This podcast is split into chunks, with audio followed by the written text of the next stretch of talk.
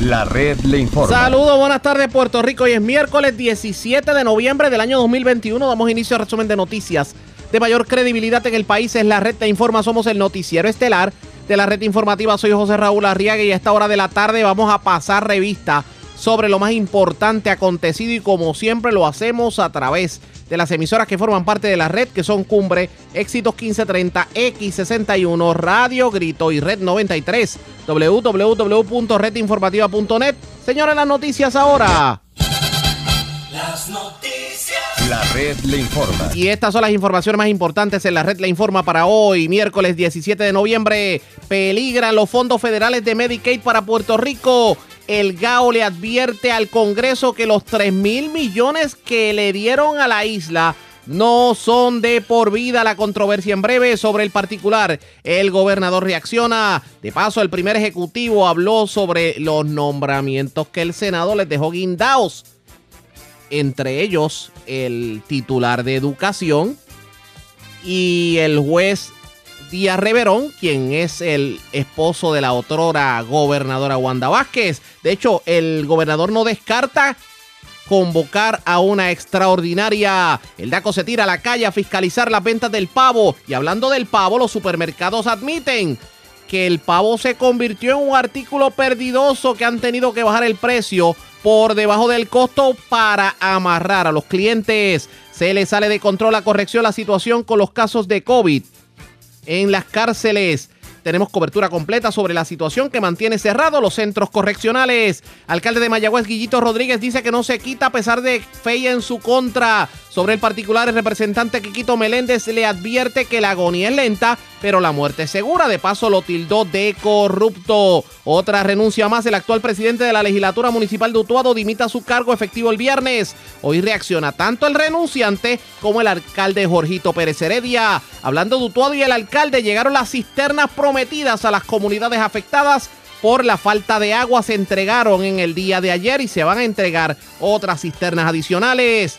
En la madrugada del sábado, en Puerto Rico podremos disfrutar del eclipse lunar más largo en los últimos 10 años. Joven de 18 años muere en avión con destino a la Florida. El avión tuvo que regresar al aeropuerto de Isla Verde tras el incidente. Vivo de milagro, hombre herido de bala en Río Piedras. Murió un hombre al caer por barranco en carretera de Lares. Se llevan cientos de pies de cable de claro de carretera en Sidra y turista muere ahogado en playa del condado. Esta es la red informativa de Puerto Rico. Señores, damos inicio a la edición de hoy, miércoles, del noticiero estelar de la red informativa. De inmediato a las noticias, un análisis legal de la Oficina de Contraloría General de los Estados Unidos, lo que llaman el GAO, rechazó la posición del gobierno de Joe Biden de que una ley federal de diciembre del 2019 permita asignar a perpetuidad cerca de 3 mil millones de dólares anuales en fondos de Medicaid para Puerto Rico. De hecho, el análisis del GAO, este brazo independiente del Congreso, revive la posibilidad de un precipicio fiscal en el sistema de salud de Puerto Rico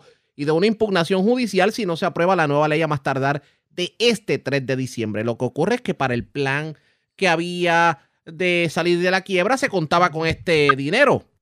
Y estas declaraciones del GAO definitivamente dejan muy mal parado a Puerto Rico, porque Puerto Rico contaba con ese dinero para lo que son los servicios de salud. El gobernador reaccionó hoy en una parte con la prensa, habló sobre ese tema y también habló sobre otro tema que ha estado en controversia en el día de hoy. Y es que ayer se dejaron como 35 nombramientos del gobernador enganchado. El gobernador tuvo que retirarlos y tuvo que hoy renominar varios de esos nombramientos y, por lo menos nombrar de manera eh, oficial a Eliezer Ramos Pared como el secretario de Educación, porque él estaba de interino. ¿Qué dijo el gobernador sobre el particular? Vamos a escuchar. Sí, no, estamos teniendo un año récord en Puerto Rico, en el área turística, unos números nunca antes vistos, desde el punto de vista de pasajeros llegando a, a nuestro destino de igual manera de los ingresos de las hospederías, eh, incluyendo también las propiedades que se alquilan.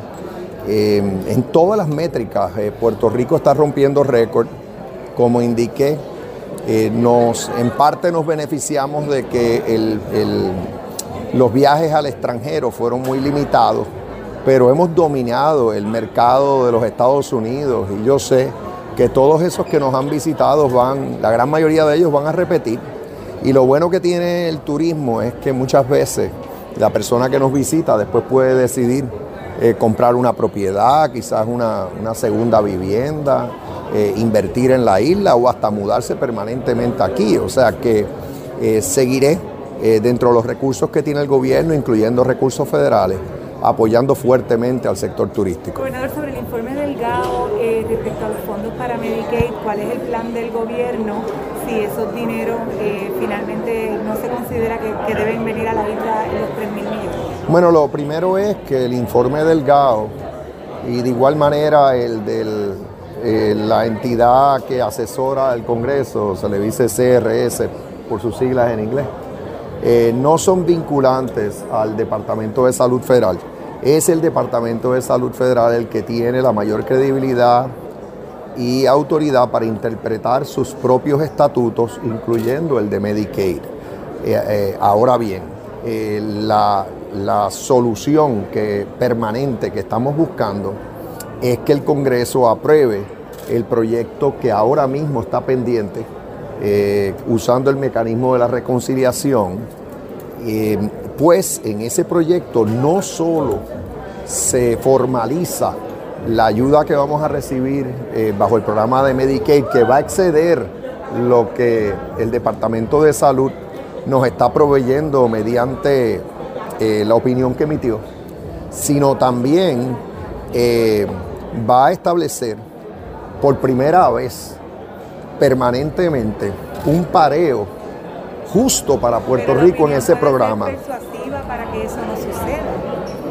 No, ya el, básicamente el proyecto ya incluye, eh, la, la, opinión no tiene absolutamente nada que ver con el proyecto, me explico. La opinión lo único que está cuestionando es la interpretación que le dio eh, el Departamento de Salud Federal a la ley existente. Pero el proyecto que está pendiente en el Congreso enmienda la ley existente para establecer eh, básicamente de forma permanente una, una asignación a Puerto Rico de no menos de 3.600 millones de dólares al año para el programa de Medicaid en la isla ajustable de año en año por aumento en el costo de los servicios médicos. Y por otro lado, establece también de forma permanente un pareo que es el mismo que recibiríamos si nos tratan como un Estado. Es decir, después del primer año ya nos van a estar, el gobierno federal va a estar pagando 83 centavos de cada dólar que se gaste en el programa de Medicaid. Así que aquí lo importante es que en estos próximos días la Cámara apruebe eh, esa legislación eh, y entonces que la misma pase al Senado y de igual manera sea eh, aprobada en el Senado. Tenemos que estar monitoreando esto.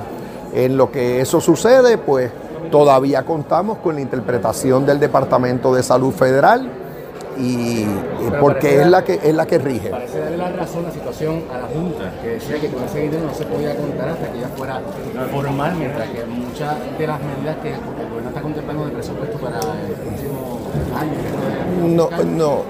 Bueno, déjame, déjame ser bien preciso.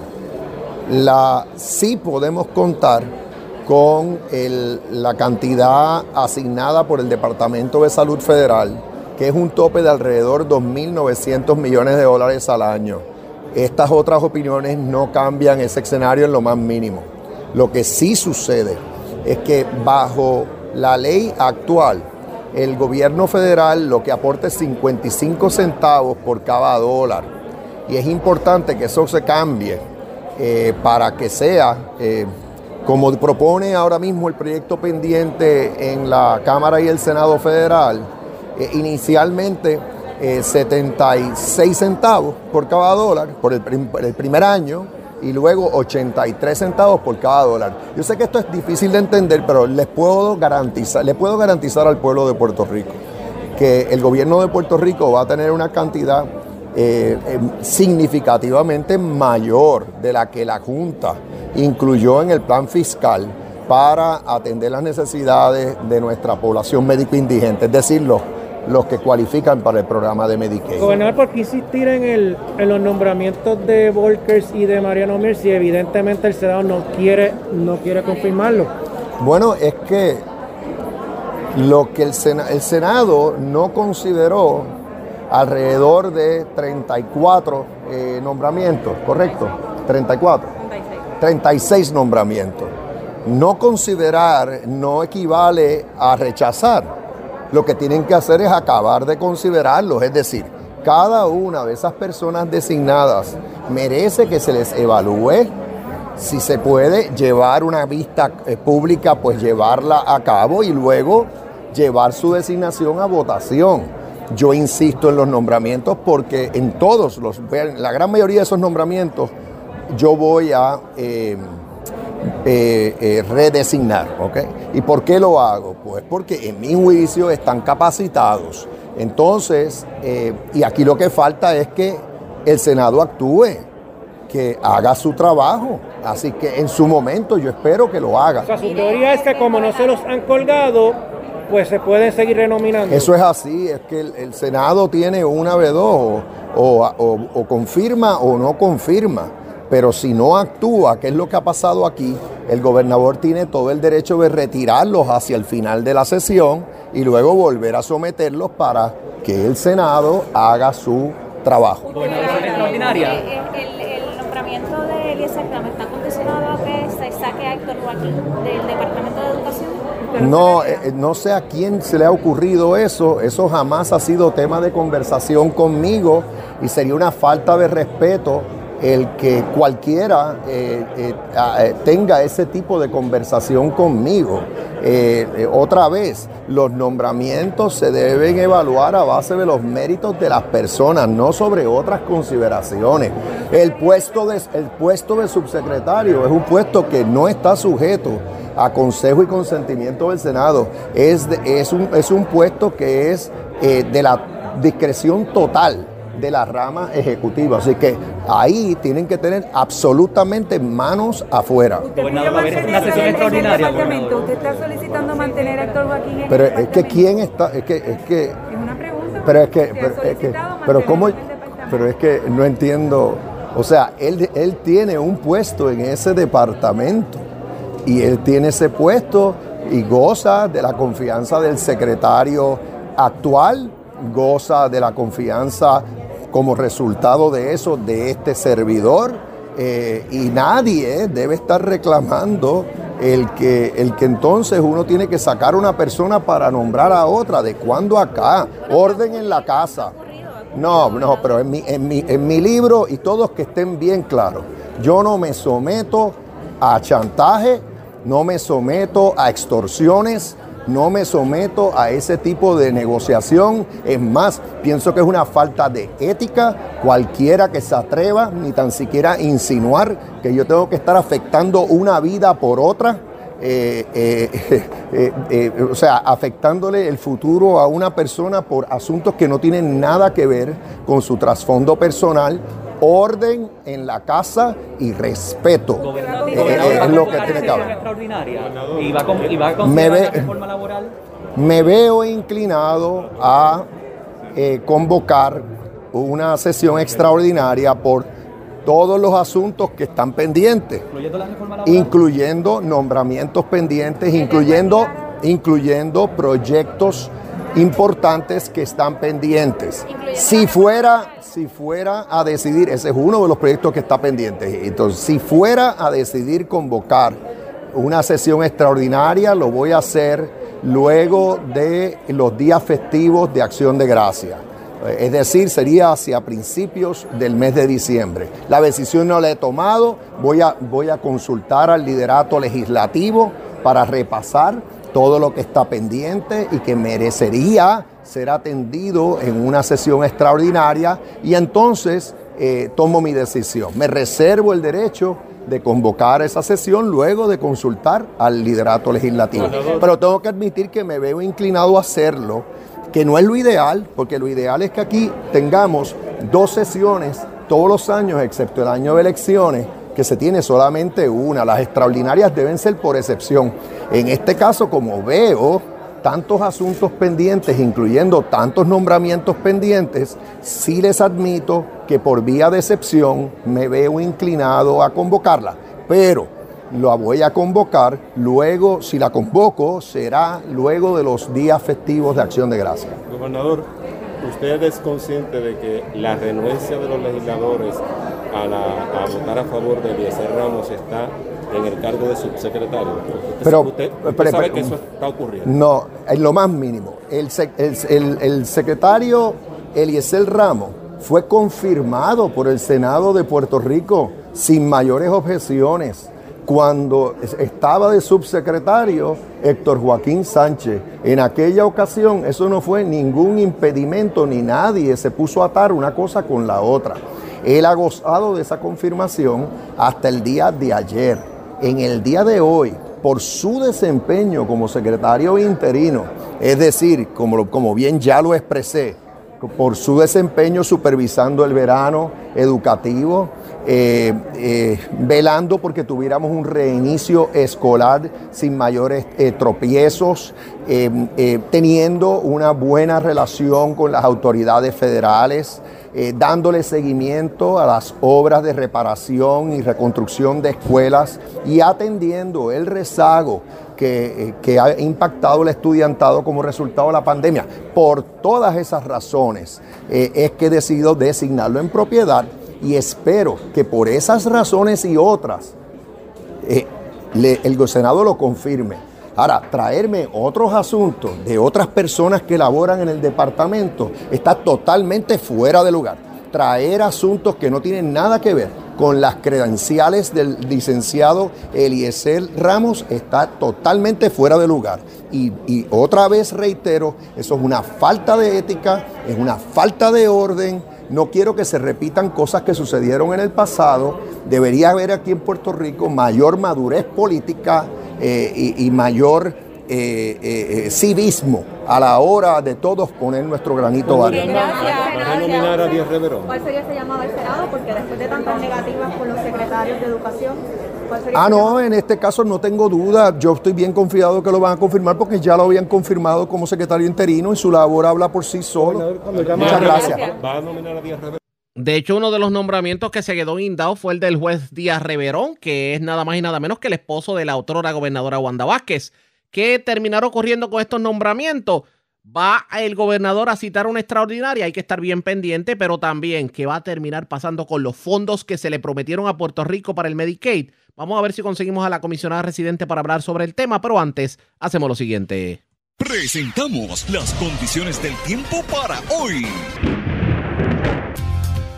para hoy miércoles. Condiciones ventosas traerán un aumento en la humedad y en los aguaceros a través de las islas. Sin embargo, periodos de sol y sin lluvia son esperados en ocasiones. Se espera que continúen las condiciones marítimas peligrosas a través de la mayoría de las aguas. Los marineros pueden esperar un oleaje picado de hasta 7 pies y vientos alrededor de 20 nudos. Existe un riesgo alto de corrientes marinas para las playas del norte y este de Puerto Rico, Vieques y Culebra. Para la mayoría del resto de las playas el riesgo prevalecerá moderado. En la red informativa de Puerto Rico, este fue el informe del tiempo. La red le informa. Señores, regresamos a la red le informa. Somos el noticiero estelar de la red informativa Edición de hoy miércoles, gracias por compartir con nosotros. El alcalde de Mayagüez, Guillito Rodríguez, se mantendrá en su cargo mientras es investigado criminalmente por un fiscal especial independiente por sospechas de malversación de fondos públicos, omisión en el cumplimiento de su deber y violaciones a la ley de ética gubernamental. Y de hecho, el alcalde dice que es la mejor forma de él demostrar que él es el que tiene la razón. Pero la reacción no se hizo esperar. Nosotros tuvimos la oportunidad de hablar más temprano en la mañana con la persona que en el inicio abrió la caja de Pandora en cuanto a la controversia de Mayagüez y es el representante Quiquito Meléndez y esto fue lo que dijo sobre el particular. Bueno, por poco lo hace si lo dejan. Eh, lo, que sí es importante destacar es, que esto es un día, esto es triste, ¿verdad? Esto es, esto no es, nadie puede darle gracias porque está pasando al alcalde, pero sí es importante destacar que el, yo he dicho en más de una ocasión que el alcalde debe separarse del cargo para poder, obviamente, atender las serias alegaciones que hay en su contra, ¿verdad? Yo creo que es importante que lo atienda. Eh, pero es un asunto, una decisión muy personal de él, eh, y obviamente hay un componente emocional que hay que entender de parte del alcalde. Pero mira lo que va a pasar. Si finalmente los fiscales radican cargos, eh, porque hay varios fiscales especiales asignados a este cargo, a, este caso, este y digamos que radican cargos. Ya yo le pedí al FEI que una vez radiquen cargos y un juez, ¿verdad? En la vista regla 6, que es la vista para determinación de causa para arresto, le encuentre causa para arresto al alcalde, al alcalde. Si eso ocurre, pues entonces no hace falta que él se separe voluntariamente.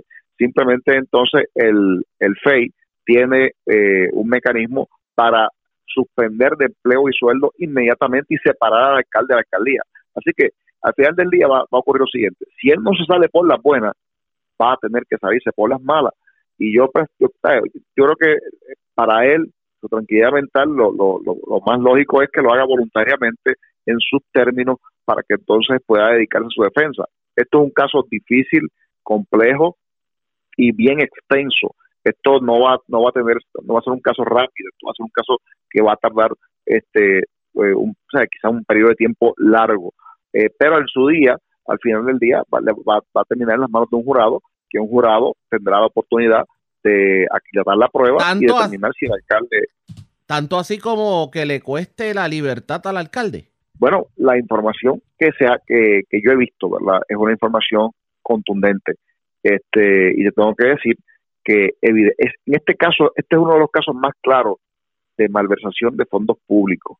Eh, aquí está bien claro el asunto eh, de que el alcalde malversó fondos públicos. O sea, esto es un caso de corrupción retratado.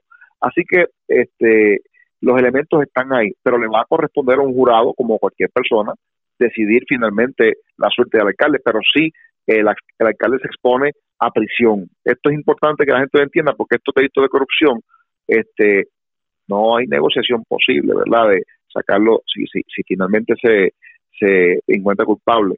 Así que me parece a mí que el alcalde se expone a un largo periodo en, la penitenciaría, pero como te digo, esto no es un asunto que le alegre a nadie.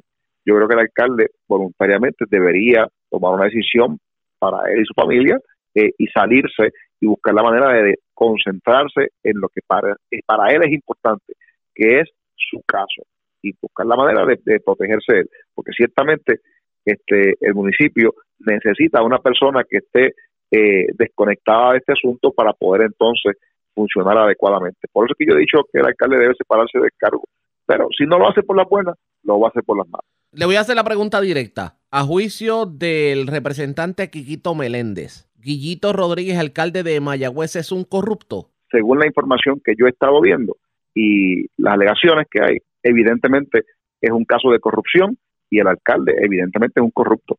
Eso, eso no hay duda, eso no hay duda. De hecho, no lo digo yo, lo dice el Departamento de Justicia y ahora el panel del FEI encontró causa suficiente para asignar fiscales para procesar criminalmente por corrupción al alcalde.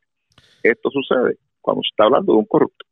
Ya en otros temas, el representante tuvo la oportunidad de reaccionar a informes del Centro de Periodismo Investigativo en el día de hoy que apuntan a que el ex gobernador Alejandro García Padilla cabildió con sus homólogos en el Partido Popular Democrático para gestionar algún tipo de reunión con nada más y nada menos que con Wayne Stensby, el principal ejecutivo de Luma. Como quien dice, actuó de cabildero. Esto fue lo que dijo el legislador sobre el particular. Este, eso de por sí, eh, aunque podría lucir inmoral, no es ilegal. Ciertamente este, hay una, una, pugna de poder inmensa en el Partido Popular, se están arrancando las cabezas, se están comiendo por los jabos, este, nadie sabe quién es quién en el Partido Popular. Y pues en esa lucha de poder están saliendo, sacando los trapitos para afuera, al sol. Y ciertamente el, el, el exgobernador este, Alejandro Cepadilla sí hizo gestiones, según lo que él propio admitió, él propiamente admitido que sí hizo gestiones este, para conseguir reuniones para Luma. Y esto es un doble discurso interesante porque el Partido por, por un lado dice que no quieren a Luma, pero por otro lado están cobrando de Luma y hay personas allegadas al Partido Popular que ah, lo que pasa es lo que pasa es y disculpe que le interrumpa que en el caso de Alejandro García Padilla la cosa se complica porque usted recordará la ley 66 que se aprobó bajo la administración de Alejandro García Padilla que literalmente llevó a la Autoridad de Energía Eléctrica a lo más profundo y eso fue obviamente lo que abrió la puerta a que una corporación pública próspera que era la joya de la corona se convirtiera en la corporación quebra que terminó en manos de Luma.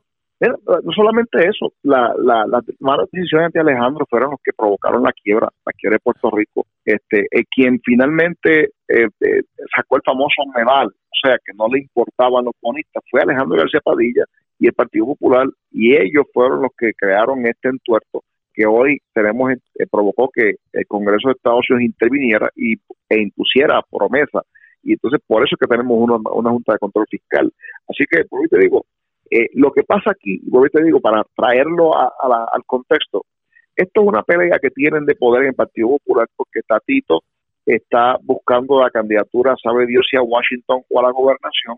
Lo mismo le pasa a José Luis Mao, que también quiere correr para gobernador, pero por ahí se, se habla de que también a Alejandro García Padilla le gustaría regresar a Pero aprovecho el legislador para hablar sobre lo que tiene que ver con la defensa que hizo el gobernador Pedro Pierluisi a Luma Energy asegura que esta situación, o sea, el, hecho de que Pierluisi defendió a Luma Energy a pesar de todo lo que ha estado ocurriendo, pudiera tener un alto costo político.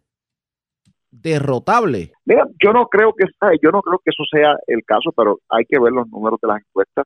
Eh, las, las encuestas, ¿verdad? Este, han estado estableciendo de que el, la administración del PNP básicamente es una administración estable, pero que Luis no debe tener mayores problemas. Sin embargo, este el issue de Luma eh, y la defensa que el gobernador, y hay que decirlo por su nombre, porque ciertamente yo lo he dicho en privado, lo he dicho en público también, la defensa de la administración a Luma le ha costado al gobierno. Eso sí es cierto.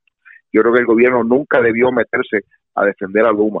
Yo creo que eh, la responsabilidad del gobierno, lejos de defender a Luma, eh, es básicamente fiscalizar a Luma y ahí eh, las personas a cargo de la, de la autoridad para la alianza público-privada han sido incompetentes. Lo he dicho pública y privadamente. Reconoce entonces, reconoce entonces que la defensa de Pierluisi Aluma va a tener un costo político bastante alto. Podría, podría tener un costo político, uno no puede tapar con la mano, hay que ser responsable en esto, pero ciertamente cuando la gente hace el análisis, eh, y, mira, por lo menos en lo que dicen las encuestas que yo he visto, el gobernador Pedro Luisi sabe muy bien por encima de cualquier candidato del Partido Popular. Ciertamente, eh, dentro de un Partido Popular que está tan eh, fragmentado, el liderato del, presidente del Partido Popular actual, pues simplemente es básicamente inexistente. El excomisionado electoral le cayó encima, vino entonces él y sacó, y cayó encima del comisionado electoral y básicamente lo ha expulsado del partido. Así que, como te digo, me parece a mí que ese partido está sufriendo una, un sangrado grande hacia Victoria Ciudadana y ya pareciera ser que la segunda fuerza en Puerto Rico no es el Partido Popular, sino que podría estar disputándose entre ya quizás Victoria Ciudadana. Expresiones del representante Quiquito Meléndez. De hecho, en esto de la política, parece que tanto en el Partido Popular Democrático como en el Partido Nuevo Progresista hay sus pequeñas tormentas internas. La del Partido Popular Democrático ha llegado a extremos bastante fuertes y vamos a estar hablando sobre eso en el transcurso de la edición. En el caso del Partido Nuevo Progresista, tal vez la situación de la defensa del gobernador Aluma Energy como que ha traído sus dolores de cabeza y algo me dice que este fin de semana en la asamblea que va a llevar a cabo el Partido Nuevo Progresista en Río Grande, pues pudiéramos ver algún tipo de movimiento político, digamos, personas buscando eh, algún tipo de escaño. Alguien querrá la gobernación veremos otro candidato para el 2024. Eso lo sabremos pronto, así que ustedes pendientes a la red informativa. La red le informa. Señores, nos vamos a una pausa y cuando regresemos el DACO se tiró a la calle a fiscalizar las ventas de pavo. Pero mientras eso ocurre, los dueños de supermercado y las empresas admiten que el pavo se ha convertido en un artículo perdidoso porque se supone que se cobrara al consumidor entre 1.49 y 1.98 la libra de pavo y se está cobrando en 97 y 1.19 porque pues no tenían otra forma de venderlo. La gente no iba a comprar el pavo si se lo cobraban a casi 2 dólares la libra. Y lo están haciendo así para garantizar que al menos las personas van a hacer la compra de acción de gracias en sus respectivos supermercados. Hablamos de eso luego de la pausa, regresamos en breve.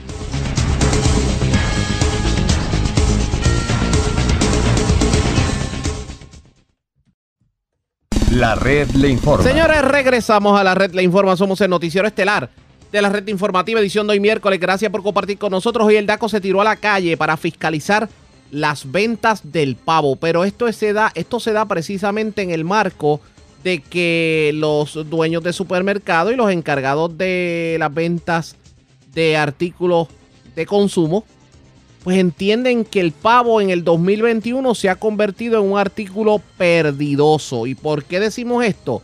Porque resulta que se supone que al consumidor se le cobrara por lo menos entre 1.49 y 1.98 centavos la libra de pavo y se ha tenido que cobrar en 97. Para que ustedes tengan una idea, el pavo siempre ha sido un producto, lo que llaman demanda elástica, o sea que va y viene. Y es importante tener un precio barato para que el cliente escoja hacer toda la compra de Thanksgiving en la tienda. Eso es lo que plantean los dueños de supermercados. De hecho, eh, el costo de la carne de pavo en Estados Unidos y en Puerto Rico ha subido entre un 20 y un 30% en comparación con años anteriores. Y esto debido a gran en gran medida que las fincas y plantas elaboradoras de pavo y pollo en la nación pues han tenido problemas de producción y abastos por la pandemia, mientras la demanda no ha bajado. Y obviamente por la competencia agresiva entre los supermercados en Puerto Rico, el precio del pavo en Puerto Rico está por debajo del costo como gancho para atraer al cliente. Tengo en línea telefónica al secretario del DACO, el licenciado Edan Rivera. Vamos a hablar sobre el particular. Secretario, buenas tardes, bienvenido. Saludos, ¿cómo estás, Raúl? Todo muy bien, gracias por compartir con nosotros. Licenciado, Hoy estuvo usted en la calle verificando las ventas del pavo, pero obviamente este año es más peculiar de lo usual porque ya los supermercados se están quejando de que han tenido que eh, vender el pavo a bajo precio, mucho más bajo que el costo por la situación de la de que los si lo cobran por el precio normal, pues nadie se lo va a comprar. ¿Qué me dice sobre el particular? Primero, los precios son los que establece el mercado, ¿no? Y, ese es el precio que aguanta en el mercado de Puerto Rico ese es el precio que es, ¿no? Así que en ese sentido, cuando comparamos los precios a nivel local con lo que está sucediendo alrededor de todo Estados Unidos, los precios que se están dando están dentro del renglón. Estamos hablando del Departamento de Agricultura de los Estados Unidos, en su último informe sobre ventas de pavo, demostró que el precio puede fluctuar desde 49 centavos hasta 2.50 dólares la libra. Así que lo que hemos visto en Puerto Rico está dentro de ese rango. Hemos visto especiales que están desde 93 centavos la libra hasta 1.29. En otros casos, el pavo a precio regular está a 2.29. Así que está, vuelvo y repito, dentro de ese rango de toda, de acuerdo a la información del Departamento de Agricultura de Estados Unidos. ¿Con qué se encontraron ustedes al ir a la calle en el día de hoy? Nosotros estuvimos hoy con el personal de pesas y medidas, asegurándonos fundamentalmente de que el peso anunciado en la calcomanía del producto sea en efecto el peso correcto. Es decir, si se está anunciando que ese producto en particular pesa 11 libras, que sean 11 libras de producto lo que se está ofreciendo al público. En el día de hoy encontramos algunas situaciones en las que esas libras anunciadas diferían de la información que nosotros teníamos y algunos establecimientos comerciales mandamos a corregir esa información para que se cobrara lo justo al consumidor. Eh, ¿Alguna, eh, digamos, qué es lo más que le preocupó con lo que vio en el día de hoy? Bueno, lo, más que me preocupa en términos generales es que, importante, la gerencia de los supermercados deben asegurarse de que esa información sea correcta. Cuando esos productos llegan en el lote, se supone que los pesen en la carnicería del establecimiento, una pesa que esté debidamente calibrada por este apartamento y se le ponga las libras que son, ¿no? En la medida en que no se pongan las libras que son y son libras de menos, el consumidor podría estar perdiendo algunos centavos por libra, de acuerdo a lo, dependiendo de cuán bien se haya llevado a cabo ese proceso de pesaje. Eso es, de acuerdo a lo que hemos visto, lo más que nos preocupa. Estos operativos van a continuar, ¿cierto? Estos operativos nosotros estamos desde la semana pasada haciendo en supermercados de todo Puerto Rico. Usualmente la operación de fiscalización de este asunto es más compleja porque tenemos que traer nuestras propias pesas, traer nuestro propio equipo, montar una mesa en establecimiento comercial, nos, toma tiempo, ¿no? Pero lo estamos haciendo eh, vamos a continuar haciéndolo hasta la semana que viene para asegurarnos que lo que se ofrece al público consumidor es la información correcta y que están en cumplimiento con nuestras leyes y reglamentos. Aparte de eso, viene obviamente el Viernes Negro, digo el Viernes Negro para efectos eh, de calendario, porque ya han habido ventas que, que son pre-Black Friday. Me imagino que ya se están preparando para todo eso.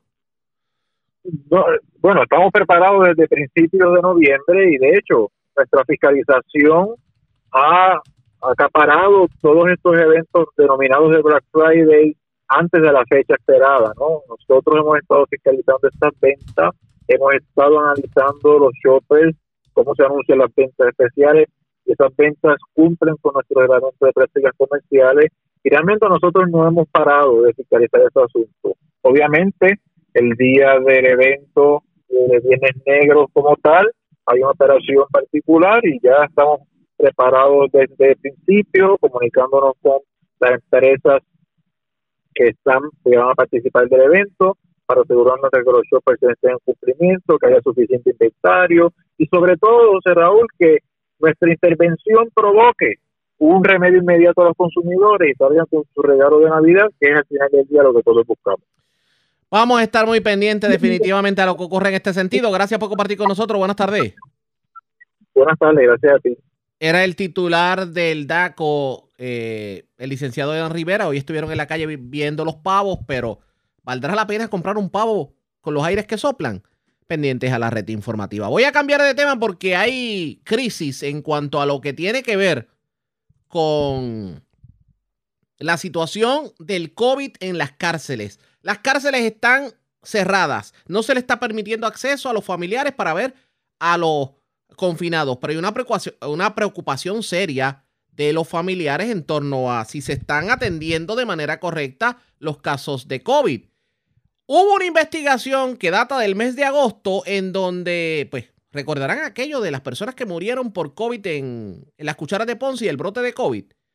Pues en la vista pública que se llevó a cabo en el día de ayer, corrección no supo explicar qué verdaderamente pasó y se formó la de Troya. Escuchen esto. que me una contestación que usted no sepa. Ahora bien, a mí me parece, a mí me parece hasta una falta de respeto. O sea que nosotros vengamos aquí tres meses después y todavía el departamento de corrección no, no puede decirnos si concluyó una investigación.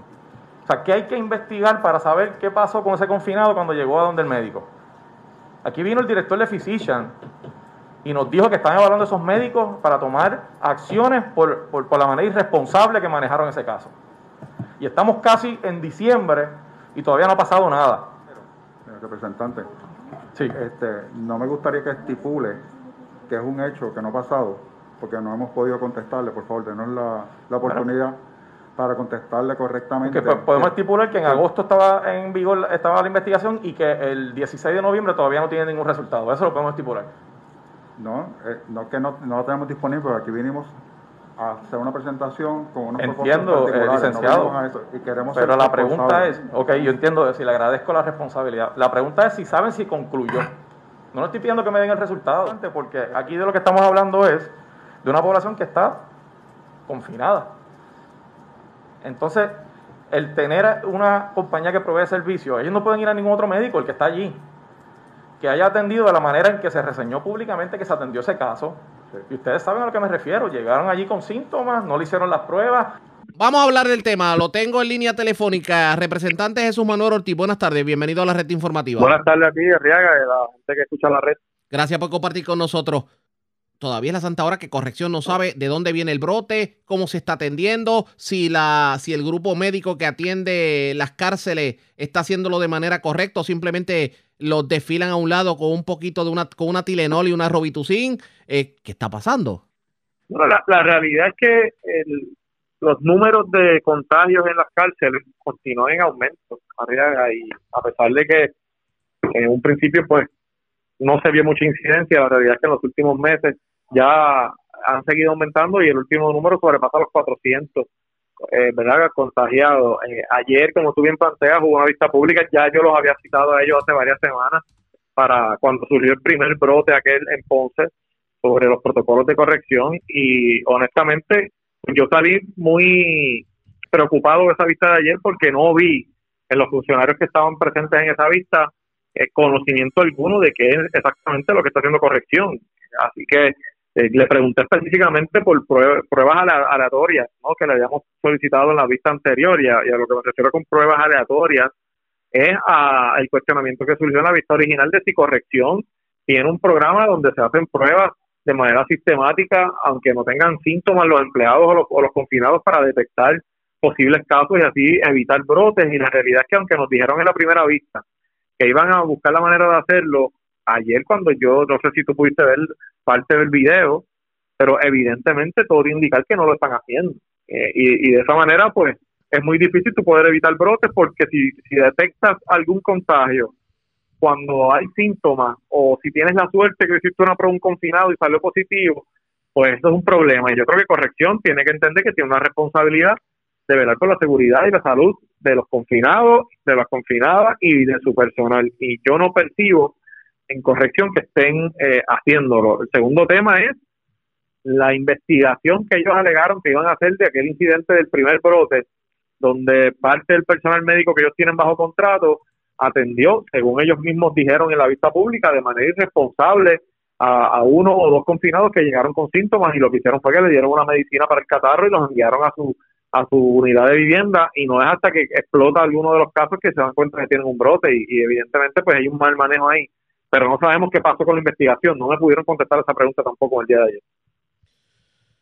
Esto no pinta bien definitivamente porque es como haber dejado esta población a su suerte es como es como como no tener control de la situación que ocurre allí verdad y yo entiendo que el COVID, pues es muy difícil, ¿verdad? Que uno pueda decir que lo va a erradicar. se le salió de las manos, se le salió de las manos a corrección de la situación. O por lo menos, o por lo menos yo no veo una actitud preventiva, vamos a decirlo de esta manera. O sea, si tienes una, una población cautiva, eh, confinada, que no tiene ninguna opción más que el servicio que tú le das, pues yo creo que tú tienes todas las herramientas para poder prevenir de alguna manera. Y la medida, ayer por lo menos yo salí muy preocupado de allí, no conocemos los resultados de la investigación y no conocemos, no me pudieron contestar los funcionarios que vinieron, siquiera si ya iniciaron algún mecanismo de, hacer pruebas aleatorias en las cárceles en Puerto Rico. No me supieron contestar esa pregunta y a mí me parece altamente cuestionable que funcionarios que son enviados aquí a hablar en nombre de la Secretaría de Corrección no sepan contestar una pregunta tan básica como esta.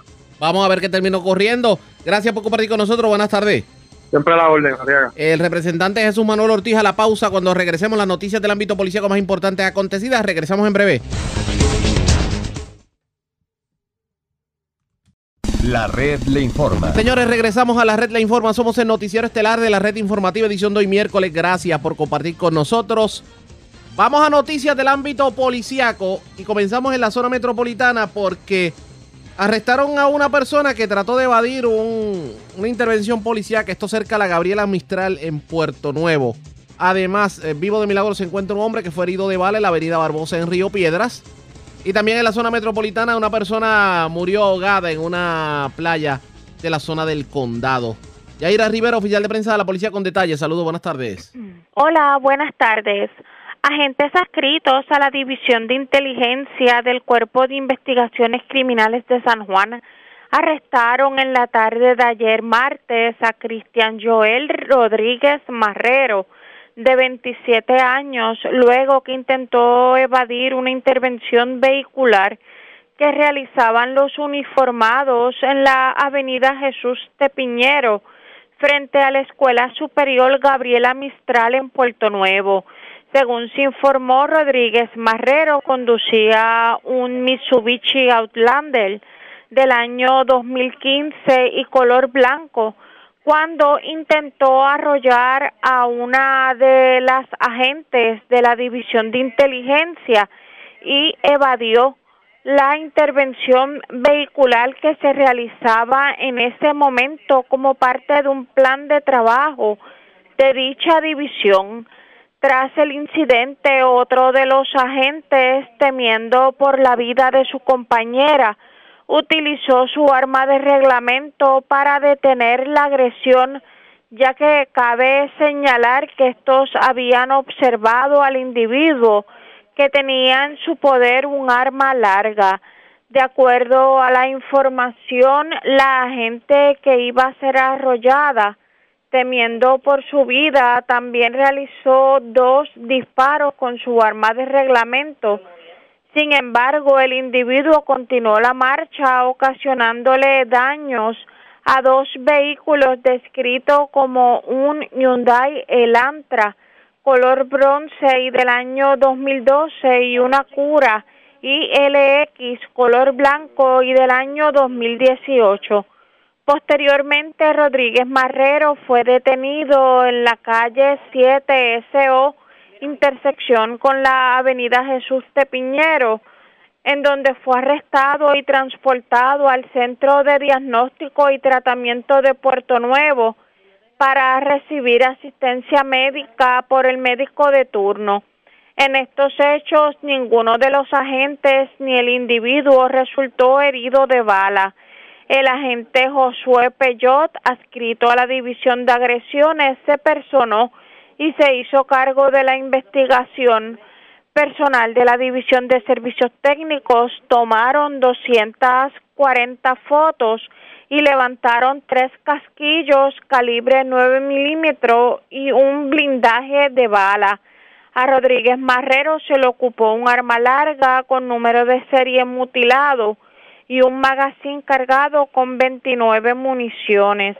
En otras notas policíacas, una persona resultó herida de bala en hechos ocurridos en la avenida Barbosa, intersección con la calle del Parque en Río Piedras.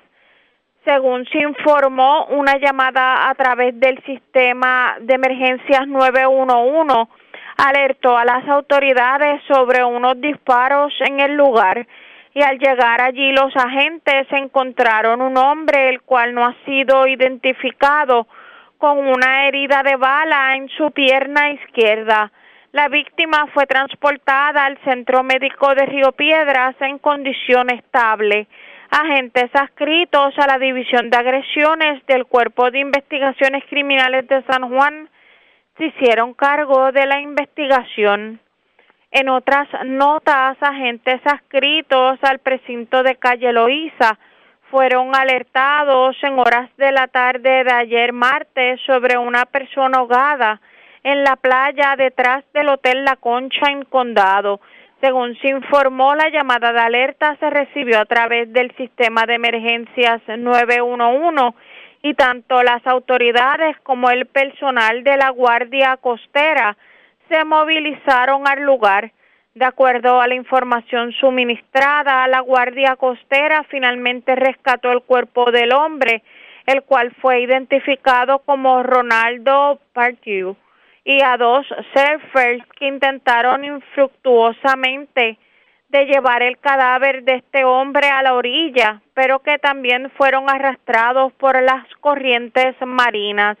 El agente Peyota, adscrito a la División de Homicidios del Cuerpo de Investigaciones Criminales de San Juan, junto a la fiscal Marisol Flores Cortés hicieron cargo de la investigación. Gracias a Yaira Rivera, oficial de prensa de la policía en el cuartel general de la zona metropolitana. Vamos a la zona de la montaña, porque una persona murió eh, tras su vehículo caer por un precipicio. Esto ocurrió ayer en la tarde en Callejones de Lares. Y es Kenny Ojeda, oficial de prensa de la policía, que nos trae detalles. Saludos, buenas tardes. Buenas tardes. Agentes adscritos al precinto de Lares informaron en la tarde de ayer un accidente ocurrido en la carretera 1 29, interior del barrio Callejones, en el municipio de Lares. Informan que el conductor, identificado como José Antonio Ramos Muñiz, de 66 años y residente del municipio antes mencionado, conducía su vehículo de motor pico del barrio Callejones de Lares y al llegar frente al negocio Rancho Verde perdió el control cayendo por un barranco de aproximadamente 20 a 25 pies de profundidad, perdiendo la vida en el acto. Este caso fue investigado por el agente Juan Carlos Caraballo de la División de Patrullas de Carreteras de Utuado, quien se hizo cargo de la investigación. La fiscal Carmen Santiago de la Fiscalía de Utuado ordenó el levantamiento del cadáver. Gracias por la información. Buenas tardes. Buenas tardes. Gracias, era Kenny Ojeda, oficial de prensa de la policía en la zona de la montaña y de la montaña. Vamos al sur de Puerto Rico porque una persona fue encontrada muerta en una acera de la calle Comercio en Ponce. Luz Morel, oficial de prensa de la Policía en el Sur, con detalles. Saludos, buenas tardes. Sí, muy buenas tardes a todos. Horas de la tarde de ayer, a esto de las seis aproximadamente, agentes adscritos al precinto Ponce Este investigaron sobre el hallazgo de una persona, esto en el área de la escalera que da acceso al paseo lineal, ubicado en la calle Comercio en Ponce.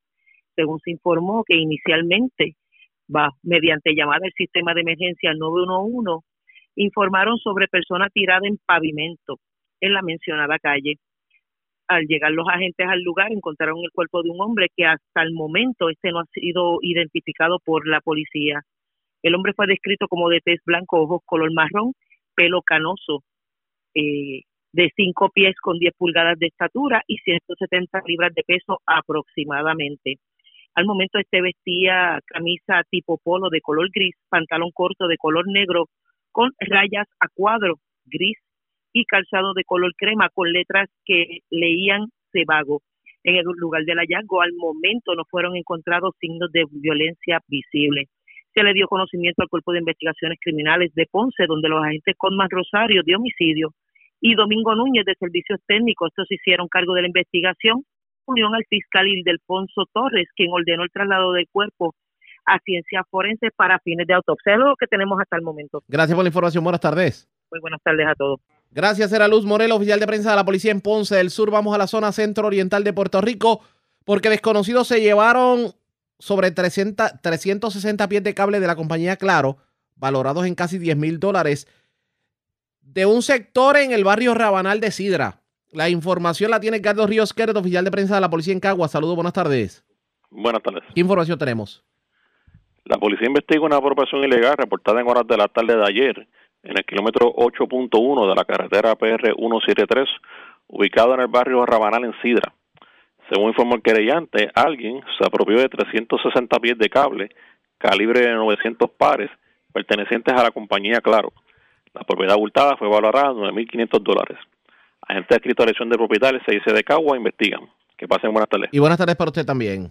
Gracias, Edgardo Ríos Quereto, oficial de prensa de la policía en Caguas, de la zona centro-oriental. Vamos a la noreste, porque un joven de 18 años que se disponía a viajar pues aparentemente falleció por una condición médica. Esto obligó a que la aerolínea Southwest tuviera que regresar el avión al gate del aeropuerto Luis Muñoz Marín y obviamente ser atendido el caso. Eduardo Ramírez, oficial de prensa de la policía, nos trae detalles. Saludos, buenas tardes. Saludos, buenas tardes, Arriaga, a ti y a tu público. ¿Qué información tenemos? Tenemos que a eso de las 5 y 25 de la tarde, un adolescente que tenía condiciones médicas murió mientras salía de viaje hacia el estado de la Florida en un vuelo de la aerolínea Southwest a las 5.25, como mencioné, en el aeropuerto internacional Luis Muñoz Marín en Carolina. Según el querellante, su hija Sofía González eh, Acevedo, de 18 años, presentó problemas de salud, por lo que provocó que el piloto regresara al terminal B eh, del gate P5. Allí, paramédicos de Sony Ambulance le brindaron los primeros auxilios e indicaron que no tenía signos vitales el fiscal Omar Bicepo y agentes de la División de Homicidios de Carolina se hicieron cargo de esta investigación. Gracias por la información. Buenas tardes. Buenas tardes. Era Eduardo Ramírez, oficial de prensa de la policía en el cuartel general. Más noticias del ámbito policía con nuestra segunda hora de programación. Por esta hora de la tarde hacemos lo siguiente. La red Vamos a una pausa. Identificamos nuestra cadena de emisoras en todo Puerto Rico. Regresamos con más en esta edición de hoy miércoles del noticiero estelar de la red informativa. La red le informa. Señores, iniciamos nuestra segunda hora de programación. El resumen de noticias de mayor credibilidad en el país es La red le informa. Somos el noticiero estelar de la red informativa, edición de hoy miércoles 17 de noviembre. Vamos a continuar pasando revistas sobre lo más importante acontecido y como siempre a través de las emisoras que forman parte de la red que son Cumbre, Éxitos 1530, X61, Radio Grito y Red 93, www.redinformativa.net. Señores, las noticias ahora.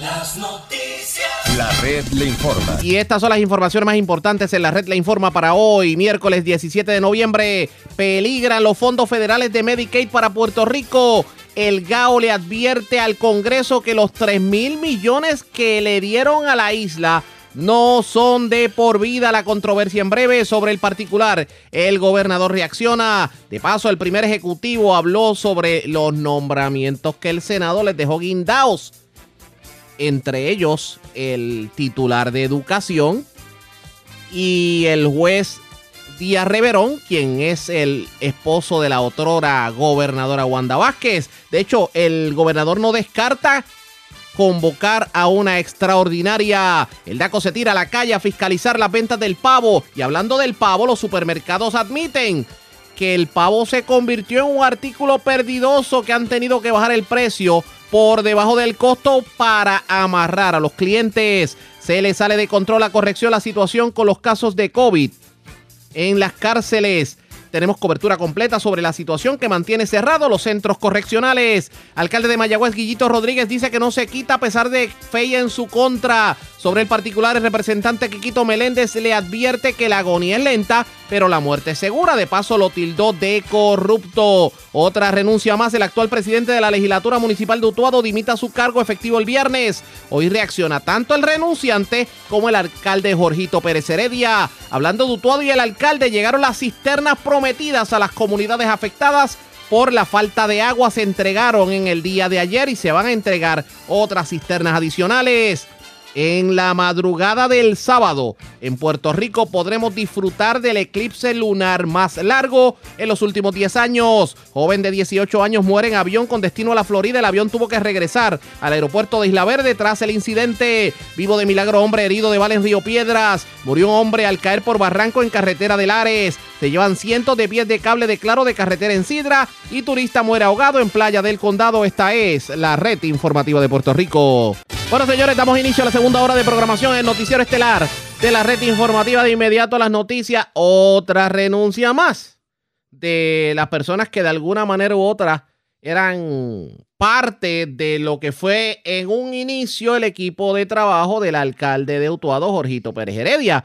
Ahora la renuncia que se informa es la del presidente de la legislatura municipal, aunque esto se había anticipado ya, que es el caso de la renuncia de Reinaldo Gutiérrez Rivera, pero la renuncia es efectiva el 18 de noviembre. De hecho, se hizo pública una carta bastante caliente que le envió el 15 de noviembre eh, el funcionario a sus compañeros legisladores. Tenemos cobertura completa sobre el particular. Vamos a iniciar escuchando las declaraciones precisamente del renunciante presidente de la legislatura municipal, Reinaldo Gutiérrez Rivera, que entre otras cosas asegura, y estoy citando directamente de la carta, escuchen esto, servir puede ser un arma destructiva en las manos de aquel que dejando de pensar en quien se debe, piensa en sí mismo y busca servirse. ¿A qué se refería? En entrevista con José Martínez de Éxitos 1530, la red informativa de la montaña, esto fue lo que dijo el saliente presidente de la legislatura municipal de Utuado, Reinaldo Gutiérrez Rivera.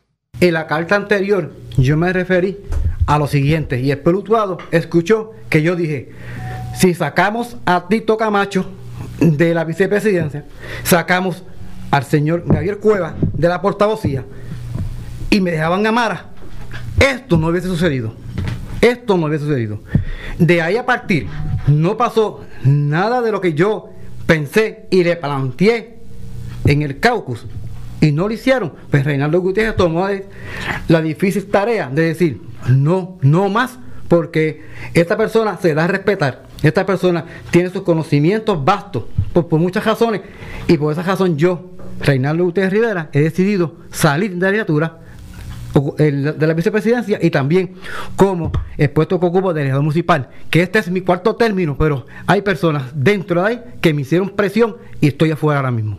Pregunta, Rey, tú habías eh, pedido una reunión eh, del caucus de la mayoría del PNP y tengo entendido que el secretario general del Partido Nuevo Progresista, el senador Carmelo Ríos, eh, vino personalmente autuado a atender eh, esta situación. ¿Qué pasó en esa reunión? Bueno, en, en esa reunión lo, lo que pasó fue lo siguiente.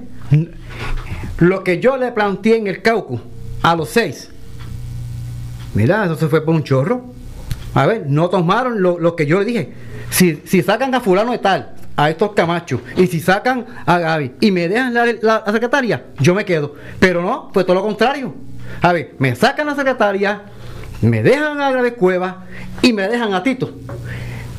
Eso fue lo que yo le planteé. En cuanto a eso, no hicieron caso. Y lo otro es, en la cuestión del, de la, del screenshot de la pornografía, Tampoco se hizo caso. Simplemente Carmelo Río le dijo a señor Cuevas, le dijo, usted esté tranquilo y deje de estar metiendo el dedo donde no debe. Eso fue lo que dijo Carmelo Río a señor Gabriel Cuevas. Y si yo estoy mintiendo, que venga aquí y le diga la oportunidad a usted. Para que venga, si yo estoy mintiendo aquí. Si yo estoy mintiendo aquí, yo te garantizo que no vuelvo a pisar esta emisora. Pero si, si, yo digo la verdad, que ellos tampoco van a pisar mi emisora. Wow. ¿Y cuál fue la tónica de la reunión? Eh, bueno, ustedes me vieron la foto. Lucía Bello, Lucía Lindo, no. Parecía un muerto allí parado. Porque me atropellaron, me humillaron. Y así yo me sentí. Después de ahí, eh, voy a decirlo, tuve que ir a un cardiólogo. Ver, yo ahora mismo yo estoy tomando Coret y tomando los, los Santán y una pastilla para los riñones. De, tal, de tal motivo, de tantas presiones que me metieron esos legisladores, en esta condición yo termino como legislador municipal. Y creo que, que es una falta de respeto de personas que vienen a trabajar por un pueblo y se den por lo más que quieran por un pueblo y la realidad tener unos legisladores de esa forma presionando al alcalde, presionando a quien tenga que sacar a la secretaria, presionando a medio mundo. Eso no es Rey Gutiérrez. El que me conoce a mí sabe que yo cola cosas con calma y con diplomacia. Cuando usted adviene a la presidencia de la legislatura municipal de Utuado, surge por un descontento precisamente de estos seis eh, legisladores, precisamente con, el, con la persona que estaba ocupando el puesto de secretaria de la legislatura municipal de Utuado. ¿Quién nombró a la secretaria de la legislatura municipal de Utuado? Cuando, cuando llega el expresidente Davo Cruz, ya, ya el alcalde había nombrado a Ana Torres como secretaria de legislatura. Y Davo Cruz parece que no le gustó que, el alcalde haya tomado esa posición de nombrar a Ana Torres. Bueno, ya ustedes escucharon, esas son sus expresiones, pero la moneda tiene dos caras. Y es prudente que Jorgito Pérez Heredia, alcalde de Utuado, reaccione. Así que nosotros tenemos la entrevista y se la vamos a llevar a ustedes. De hecho, aprovechó para hablar de otros temas porque hoy se repartió el bono de Navidad a los empleados municipales de Utuado, también pavo y ayer en la tarde se estuvieron repartiendo las prometidas cisternas a los residentes de los barrios que se han estado viendo afectados con los problemas de agua de la planta de filtro de Santa Isabel de Utuado. De eso vamos a estar hablando, pero antes hacemos lo siguiente. Presentamos las condiciones del tiempo para hoy. Para hoy miércoles, condiciones ventosas traerán un aumento en la humedad y en los aguaceros a través de las islas. Sin embargo, Periodos de sol y sin lluvia son esperados en ocasiones. Se espera que continúen las condiciones marítimas peligrosas a través de la mayoría de las aguas. Los marineros pueden esperar un oleaje picado de hasta 7 pies y vientos alrededor de 20 nudos. Existe un riesgo alto de corrientes marinas para las playas del norte y este de Puerto Rico, Vieques y Culebra. Para la mayoría del resto de las playas el riesgo prevalecerá moderado. En la red informativa de Puerto Rico, este fue el informe del tiempo. La red le informa. Señores, regresamos a la red le informa, el noticiero estelar de la red informativa, edición de hoy, miércoles. Gracias por compartir con nosotros. El alcalde de Utuado, Jorgito Pérez Heredia, reaccionó precisamente a esta renuncia. No es la primera renuncia que se da de personas que de alguna manera u otra estuvieron relacionadas a su gestión como alcalde o a su victoria como alcalde, porque renunció el secretario municipal, renunció la jefa de finanzas, ahora el presidente de la legislatura municipal. ¿Qué tuvo que decir sobre el particular? Vamos a escuchar lo que nos dijo en entrevista. Pues mira, te tengo que decir que me tomó por sorpresa ayer la carta de renuncia al presidente. Cuando llegué, estuvimos ayer en una sesión, la última, de según el Código Municipal. Y él me acercó, eh, con el presidente siempre hemos tenido excelente comunicación y todos los proyectos ¿verdad? se discuten con él hubieron unos desaciertos en el camino dentro del, del, del, caucus de la mayoría, pero realmente me tomó por sorpresa eh, porque realmente eh, reconozco que es una persona que tiene eh, un compromiso por trabajar, que él, viene de una comunidad pobre que realmente se ha levantado y que realmente llegó a una posición sin buscarla porque realmente nunca pensamos que iba a ser el presidente, llegó ahí, hizo un buen trabajo, el cual le agradezco el tiempo que estuvo con nosotros pero eh, me expresó también otras situaciones eh, familiares y de, salud que realmente también reconozco. Así que, eh, mira, las legislaturas municipales son así.